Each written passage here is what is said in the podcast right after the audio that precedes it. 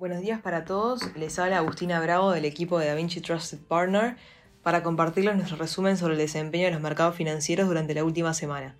Los mercados financieros globales terminaron la semana con retornos positivos en todas las principales regiones.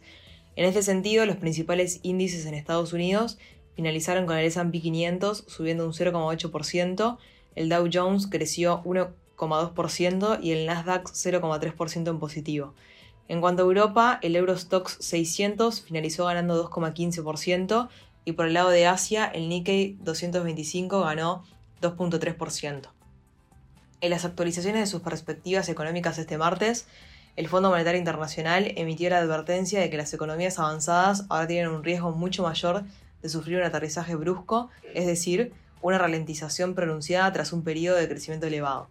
Tras la quiebra de los bancos Silicon Valley Bank y Signature Bank, los riesgos de una recesión en Estados Unidos crecieron debido a que esta debacle provocaría la contracción en el otorgamiento de créditos, afectando al dinamismo económico. Y estos temores parecen materializarse. En las semanas terminadas el 22 y 29 de marzo, se observó el mayor retroceso bisemanal en el registro de préstamos y arrendamientos de crédito bancario en las series que inician en 1973, de acuerdo con el análisis del Grupo Financiero Base realizado a partir de la información crediticia de los bancos comerciales de Estados Unidos, publicado por la Reserva Federal de St. Louis. Por otro lado, la inflación general en Estados Unidos se anotó su noveno mes consecutivo a la baja, al ubicarse en 5% en marzo por debajo del 5,2% esperado por los analistas. Con estos datos alentadores que apuntan a la ralentización en el alza de los precios del consumidor, los inversores comienzan a ver con mayor claridad la finalización de los incrementos en las tasas de interés en los próximos meses. No debe perderse de vista que el componente subyacente, que excluye a los productos energéticos y alimentos sin elaboración y permite conocer la tendencia inflacionaria a mediano y largo plazo, repuntó a 5,6% en marzo, tras el 5,5% registrado en febrero, en línea con lo esperado pero manteniéndose aún cercano a los niveles máximos de 40 años. Por lo que, si bien los datos fueron positivos, se mantiene la cautela ya que la inflación subyacente sigue viéndose más presionada y con un ritmo de decrecimiento considerablemente más lento. A su vez, los precios de producción de marzo fueron más bajos de lo previsto. El Departamento de Trabajo indicó que los precios de producción subieron un 2,7% en el año hasta marzo, frente a las expectativas de un aumento del 3%.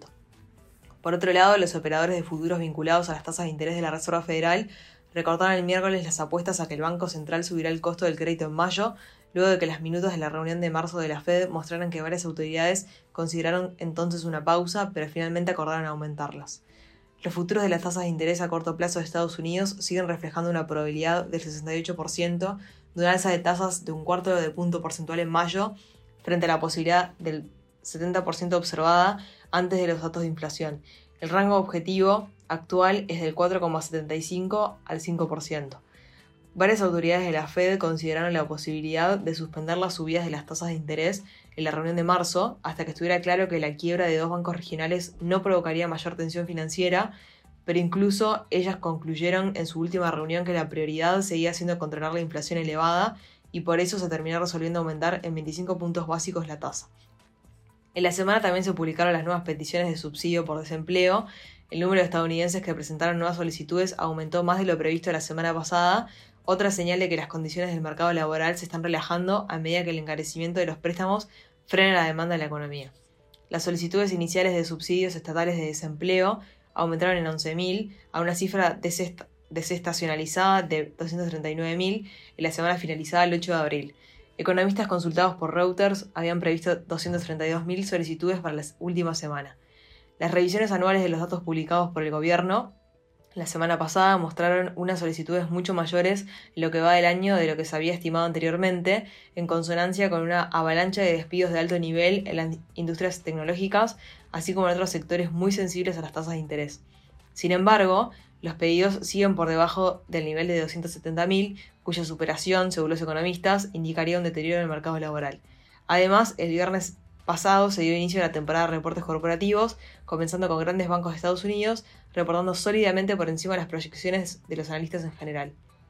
Estamos entrando en otra semana crucial para los mercados, donde se destacan en Estados Unidos los permisos de construcción y las ventas de vivienda de segunda mano, por el lado de Europa, el desempleo del Reino Unido, la inflación de la zona euro, el PMI manufacturero de Alemania y el PMI manufacturero de servicios y compuesto del Reino Unido. En cuanto a Asia, el PIB del primer trimestre y el índice de producción industrial de China. Hasta aquí llegamos con nuestro resumen semanal de noticias. Cualquier consulta o comentario adicional, no duden en contactarnos. Muchas gracias.